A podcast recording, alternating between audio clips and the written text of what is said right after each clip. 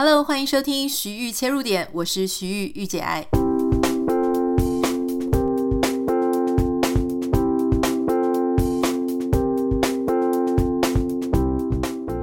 欢迎收听今天的节目。先要先讲哦，今天的节目呢，有可能你听一听会听到，哎，有怎么会有不明的风的声音？是因为今天我们家这边呢有强风特报。就算所有的门窗都关起来，你还是可以听到呼呼呼这种风的声音哈。所以如果待会儿你听到的话呢，诶，不是你的 speaker 坏掉了，是我自己这边的声音。好，先跟大家讲一下今天的节目，我想跟大家分享一个非常暖心的故事。这个故事后来也被报道出来了哈。呃，事情是这样的，在英国呢有一个小女孩，她叫做 Lucy。这个 Lucy 呢，她在非常小的时候，啊，年纪还很小的时候呢，就被诊断出她的眼睛有啊恶性肿瘤，所以呢，她就是失去了她的视力。而这个 Lucy 呢，她又有自闭症，所以对她妈妈来讲，要怎么样照顾 Lucy 的生活，其实当时就变得非常的棘手，很头大。后来，当然，这个妈妈她就是配合医生啊、护士啊，哈，可是没办法，女儿的视力最最终就是失去了。后来，在非常巧合的因缘之下，Lucy 有一台玩具钢琴啊，她就在这个小小的玩具钢琴里面呢，居然弹出了《小星星》这一首曲子。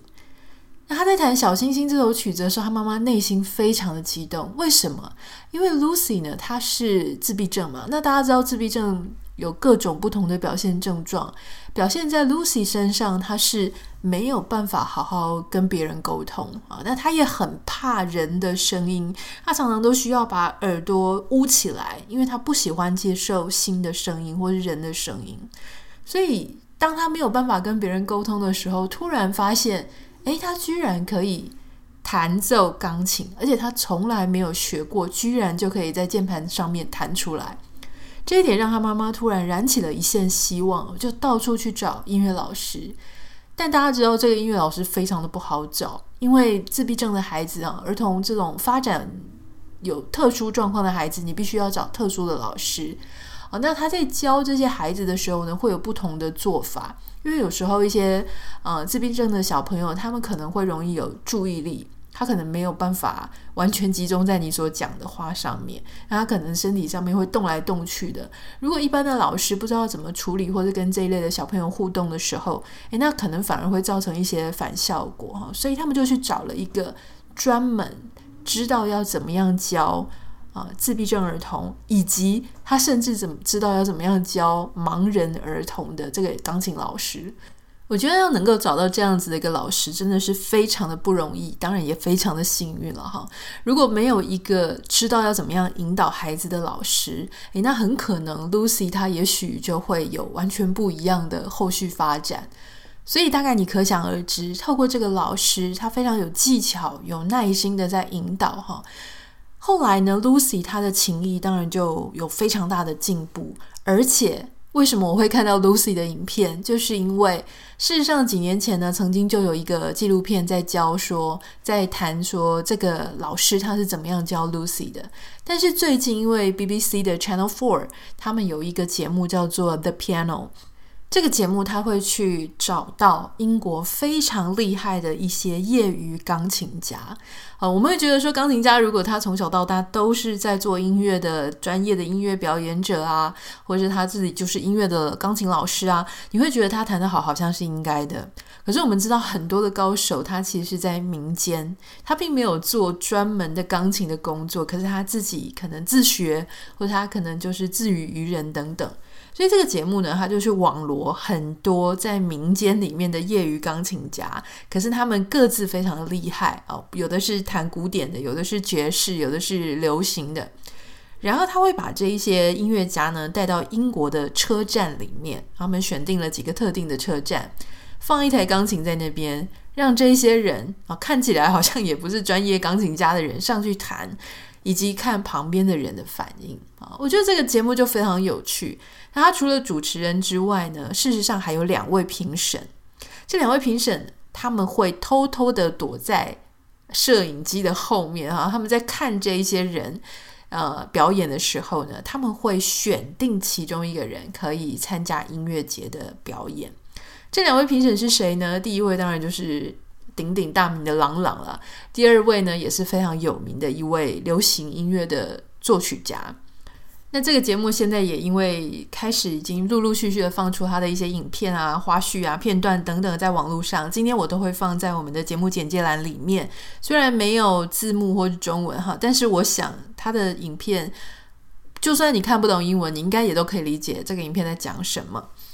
好，那当然，我们前面在讲 Lucy 的故事嘛，所以你可能可以连接起来，就是这个节目他们也邀请了 Lucy 出来哈。那他 Lucy，你就看到他在里兹，英国的里兹车站，他在钢琴前面演奏，他演奏的还不是一般般的乐曲啊，他演奏的是肖邦的降 B 小调夜曲。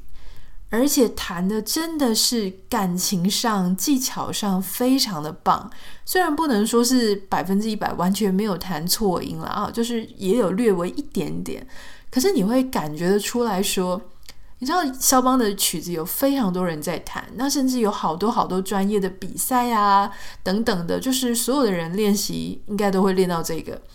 可是很多人他是没有办法把他的情绪、他的情感的浓度表达出来的。可不知道为什么，这个小小年纪的 Lucy，她居然在弹的时候，让一票人哦都眼睛忍不住是落泪。而且你从影片当中你可以看到，Lucy 因为她是盲人自闭症嘛，所以她在弹的时候，她的眼睛其实是整个是往上的，她的头是往上仰的哈，然后身体上。不自主的，就是会晃动。我想这可能是他平常的一个样子，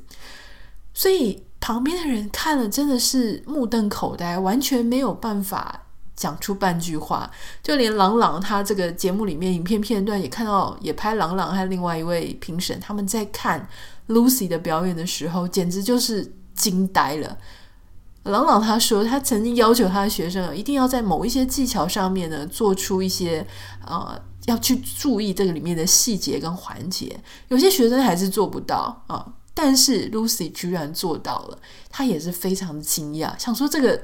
到底要怎么练习？好，他不只是盲人，还是自闭症的儿童。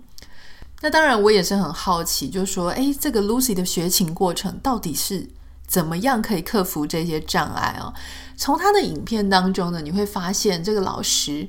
他其实，在教 Lucy 的时候，他必须要用很大量的触觉的方式来教他，因为 Lucy 他看不到啊。比方说，我们平常在学钢琴的时候，我们可能会学说，哦，这边有黑键，这边有白键，黑键的左下方就是什么音。你在记忆一些东西，或者你在弹钢琴琴键的时候，你会用视觉。常常视觉甚至大过于你的听觉，啊，因为我们就很怕弹错音嘛，所以你常常会用视觉辅助。当然，你弹久弹到习惯很熟练的时候，接下来就是肌肉记忆了。可是，一开始你在练一个谱的时候，你会看谱，然后你会看琴键。可这个东西 Lucy 都没有办法，所以他的老师呢就必须要一开始可能就是要让 Lucy 的手放在他自己的手上，靠着感觉老师的手指怎么样在运动，怎么样在移动那个位置的时候，他来去模仿跟学习。所以他用的是听觉以及他的触觉。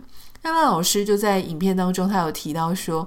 呃，通常如果你这样已经习惯了哈，就是 Lucy 她已经学到说要怎么样去学习老师的这种律动跟手指的运动，可是有一些东西它会稍微比一般人再更难一点。就是有时候，呃，我们在弹钢琴的时候，你的左手的键，可能你的左手不一定永远在左手，你的左手有时候要去按在你右手的右边的位置，然后它这个这个音本身就是它会跨手。那他说，Lucy 他就会很有点难，就是因为他在用听的时候，他不知道说那个音其实是左手发出来的。可能例如像这样子的时候呢，他就会特别的需要去抓着 Lucy 的手移到右手的右边去。所以他其实是在我们意想不到的地方的时候，他就是会有一些困难。好，那我当然就上网再去查说，那还有哪一些困难可能是我在这段影片当中没有看到的哈？包含就是说，呃，教视觉啊、比方说视力上面有障碍的小孩，你在教他在弹钢琴的时候，刚刚有提到说你可以用触感的教学法。那当然还有一些键盘，他们是盲人专用的，所以它的上面呢，琴键上面会有一些凸起的点，可以让孩子他们去摸，去了解到这个。地方在哪里？键盘在哪里？当然，你必须要靠着很重要的，就变成说你的听力就变成是非常绝对重要。那老师他在引导的时候呢，当然也要用很多的描述性的语言，比方说他可能要跟你讲说这个音符的音调是怎么样啊，长度要怎么样拉长啊，你要如何的表达这个音乐，你可能要用很多的描述，好去了解这整个音乐的本质。那还有就是，当然专业的老师非常的重要了哈。那除了这个盲人，因为其实 Lucy 她同时也有自闭症嘛。那自闭症的小孩又有什么样特殊的地方呢？那由于我们刚刚前面有提到说，自闭症的小朋友他们所展现出来的每个人的状况是不一样的，他能够接受的跟他能够学习的是不同。他 Lucy 的音乐老师呢，钢琴老师一直在提一件事情，就是。以 Lucy 的状况来说，他是没办法教他的，因为 Lucy 他说一开始他甚至只能 focus 在老师讲话，他只能注意到老师讲话十秒之后，他就立刻分心了，他没有办法静静的坐在那里听老师要表达他的东西，所以你必须要，你没办法教他，因为他可能没有办法完全的吸收你在讲什么。可是他说，他作为这个老师，他可以帮助 Lucy 的事情是，我不能教他，但我可以教他是怎么样，我可以引导他如何自己去学习。好，那我觉得这一句话，我就觉得非常的有意义哦。就是说，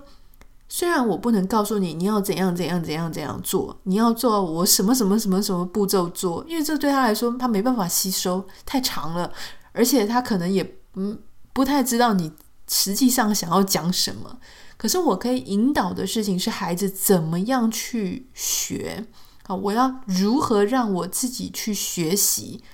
其实这不要讲说是对自闭症小孩特别的一种教学方式。我们在教一些其他啊，我们所谓比较没有学习其他障碍的小朋友里面，老实说，我觉得最最高等的这种教学的方式，其实就是引导。他如何去自主学习？因为我们知道，我们现在小朋友他有非常多各种不同的环境啊、工具啊，或者甚至网络，他自己学习的时间可能比你教他或者他去学校的时间更多。那还有就是，难道他离开学校之后，他就没有办法再学东西了吗？这个确实是我们这一代人我们常常遇到的问题，就是我们好像把我们所有学习的时间都只有在我们求学阶段就用完了。当我们到了其他的年龄，好，例如说我们现在中年了，很多人他根本不知道他要学什么。那他要学东西的时候，他也不知道从何开始学起。你常常就会听到有人在跟你问说：“啊，我要学什么才好呢？那我要怎么学？我要怎么样才知道这些事情？为什么你都可以知道这些事情？原因是什么？原因是在于他，你喂他，他就吃；可你不喂他的时候，他不知道要怎么去发掘，或怎么样从零。”开始走到一百，他不知道，所以这个变成一个很大的问题。那这个老师呢，他就提到说，你要教这些自闭症的孩子，他如何去慢慢的自己去学、去摸索。当这个音不对，当这个曲子跟他听到的曲子，诶，跟他的节奏啊，或者哪里不对的时候，他如何去调整他自己？好，所以。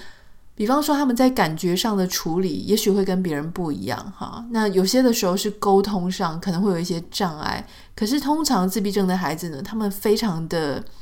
呃需要这种规律性跟结构性。比方说，他们就会很着迷于这种啊，你跟我说要怎么做、怎么练，然后声音的结构是什么，帮他在一个有固定跟例行跟结构性的方式上面。去弹音乐，去摸索音乐。那你也可以做一些强化的机制，例如说去给他一些贴纸啊，奖励他，做一些能够让他觉得感到说哦是正向的，是开心的这种方式。那当然，每一个自闭症的孩子因为都不一样，所以每一个人克制化的教学方式跟耐心，我觉得这个是极度重要的。那当然，我觉得这个故事啊，这个影片让我觉得很感动的原因，是因为 Lucy 她的妈妈有提到说，她很担心她的孩子在这个世界上会变得非常孤独，原因是因为她很怕人的声音。所以你也看到说，后来啊，他们在影片拍到的时候，他们所有的这些业余音乐家，哈，The Piano 这个节目把所有的业余音乐家都齐聚一堂。他们就介绍说：“哦，大家不知道哈，有很多事情你们不知道。其中一个是，其实呢，有两位非常知名的音乐人、钢琴家在哦，你们不知道的状况下有在看你们的表演，所以他们就把朗朗跟另外一位就介绍出来。那他就很疯啊，就是说哇，居然是朗朗啊！他们就很开心哈。Lucy 她的表情呢，就是我不知道她内心怎么样，后来看起来好像蛮开心的，可是她当下。”因为人的声音对他来说陌生的声音太多，所以他其实是低着头一直在捂住他的耳朵的。所以你可以想象他妈妈对他的一个担心，就是他如果没有办法跟外界沟通，他的生活、他的生命将会变得非常孤单。哦，你就先不讲说他能不能够在经济上足以养活自己，甚至他连。他身边的人可能没有办法了解他想表达什么。那一个人他如果没有办法表达自我，没有办法理解别人，跟外界互动的话，他的生命将会是非常的孤独跟孤单的。他妈妈真正担心的是这一点。可是当他发现他女儿居然，也许在言语上没有办法，但是他可以透过他的音乐，他的手指流淌出来的音乐，让他能够表达他自己。让外界能够理解他，稍微多一点的知道他想表达的情感，好，甚至也许未来之思想啊，什么等等的，突然能够彰显他自己的存在，这一点让他妈妈非常的欣慰，因为我们最担心的就是我们跟这个世界是脱钩的、脱节的，这一点让我也觉得非常的。感动，因为除了音乐之外，当然我们也知道有很多不同的表达自我的形式了哈，就是传达自己自己的意念跟概念跟思想。啊，我们可以透过文字，我们可以透过歌声、戏剧、各种创作或是绘画、捏各种艺术的等等的形式来啊表达我们自己的情绪跟想法。我自己是一直觉得，我们终生都有三个主要的主题是可以永远不断去学习的，而我们学习的领域呢，也都差不多可以归纳成这三种。第一种是所谓知识的原理，哈，就是知识的原理，就是例如说像经济学啊、社会学啊、心理学啊、政治学这一类的，哈，这些原理，那当然我刚刚讲的都是人文社会科学啦，也有一些像什么物理啊，或是数学啊等等的。这一些呢，是所谓的知识，知识上的本质啊，也许它没有办法立刻拿来用，但是它的后面的逻辑其实是可以被学习的。那第二个是知识的应用啊，比方说像呃工程啦、机械啦，或是像会计啦哈，或是一些呃政策啊，就是这些是拿出来用，直接使用在人类的生活上的。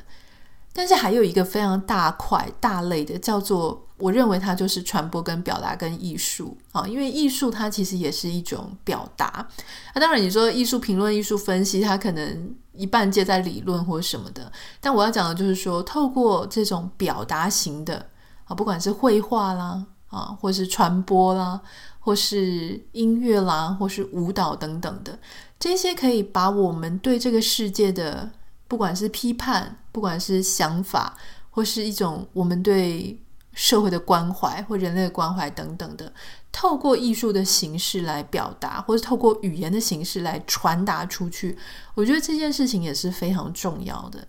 我们现在常常在网络上面啊所做的一些文章，哈，有时候会非常的工具导向，像例如说像部落格、部落客，跟你讲说我去哪里。然后我是怎么坐车去的？我是怎么样啊？从哪一条路线走到哪一条路线？这个其实是非常实用的东西。可是，在这个过程当中，我会觉得，也许你喜欢写这一类东西，当然没有什么不好，但也许也可以偶尔尝试一些，就是说表达你自己的想法，或是表达你自己的一个观点。好，例如说。你如果要结合旅游，那我们可以谈更深入，就是说，当我在去哪里旅游的时候，好，他的什么东西、什么东西，或是别人他是怎么样做，但是我有一种其他的想法，这也可以啊。或者说我们在做一些艺术性质的表达的时候，我们能不能够去想一些其他的事情，就是。为什么我此时此刻在这里？我作为这个时代里面的这样子的一个一份子，我怎么去看我自己跟这个社会、跟他人的一些不同的呃互动？我如何表达我对你的关心？我如何表达我对这个社会的关心？这个关心，当我们把它用艺术啊，或者文字啊的形式呈现出来的时候，我此时此刻所存在在这个地方，看起来我好像。没有什么很特殊的存在，可是当我透过艺术的方式去谈的时候，哎，这一刻似乎就成了永恒。不太知道我这样讲会不会太过玄虚哦？那但是我是想要鼓励大家，就是说，嗯、有一些事情短暂的工具性质的啊、讨论，它也许是线下当时看起来好像很重要，好像大家人人都可以用，可是有一些东西就是。作为我们此时此刻的人，有一天我们都会离开。可是有一天，未来的人他可能会想要知道当时的人他是怎么样过生活，怎么样在想，在这样子的一个脉络的时候，我们都不会觉得我们是历史课本上的其中一个人物嘛，对不对？我们也都没有预设过，我们未来如果人家考古考到我们的时候，他们会想要知道，是不是想要知道我们这个时候的人类是怎么思考、怎么想、怎么样生活、怎么样跟社会互动的。在节目最后呢，我想讲一个题外话，就是我最近也是一直在听人家说，诶，为什么觉得近代的这个年轻钢琴家啊，就在钢琴比赛上面，因为大家知道，通常这种国际型的钢琴比赛，大家都是非常的早会嘛，就十七八岁就出来比赛，所以通常选手都非常的年轻。他们就在谈说，为什么觉得近几年的选手，他们在表达情感的时候没有。可能十几二十年前那个时候那么的细致跟那么的细腻，诶，我也觉得很有趣。那有一些人的观点就是说，哦，现在这些学生培养出来的同一批老师，那些老师可能都呃很制式啊、很匠气等等的。可是我想到一件事情，就我觉得如果真有这件事情哦，我确实也觉得有一点这样子的端倪，会不会是因为现在的小孩？成长到十七八岁的这一些这一批新一代的年轻钢琴家，他们他们成长的过程当中，已经在网络社会了，已经在网络速食时代了，所以很多事情非常快速，他不用等。我就讲一个例子，例如说，我们如果要去呈现一个啊、呃、温柔等待、内心百转千回的一首曲子的时候。在我们那个年代，我们可能还有遇到说通信啊，就是写书信、实体手写的信，我们要等邮差。如果说是南北的话，可能要等一个礼拜。我们还了解什么叫等待？我们要等室内电话响起来，要等邮差骑他的骑他的欧兜拜骑过来。我们还有练习到这样子。好，虽然也许比我们更早一百年的那种，我们这样等了已经算很快了。他们可能要等骑马等等的。可是对于现在最近这十七八年的这个时代，不用等这个 email 或是讯息直接发，所以已经不懂什么叫做等待的感觉了啊！我们所谓的等待，变成说只是已读不回，控制在他人手上，而是他人爱你或不爱你，所以他回或不回，或是他是不是个渣男，但他不是那种两厢情愿还需要等待的那种过程了。